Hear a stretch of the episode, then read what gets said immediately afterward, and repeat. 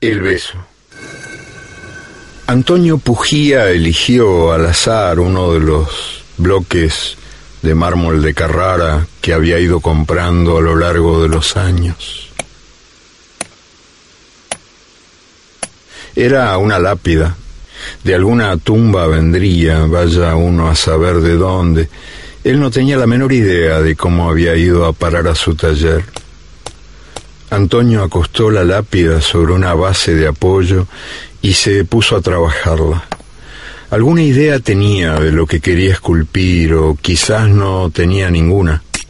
Empezó por borrar la inscripción, el nombre de un hombre, el año del nacimiento, el año del fin. Después el cincel penetró el mármol.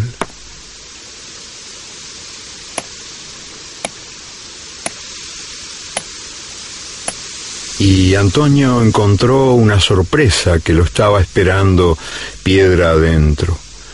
La veta tenía la forma de dos caras que se juntaban algo así como dos perfiles unidos frente a frente, la nariz pegada a la nariz, la boca pegada a la boca. El escultor obedeció a la piedra y fue excavando suavemente hasta que cobró relieve aquel encuentro que la piedra contenía. Piedra adentro forma de dos caras que se juntaban, la boca pegada a la boca.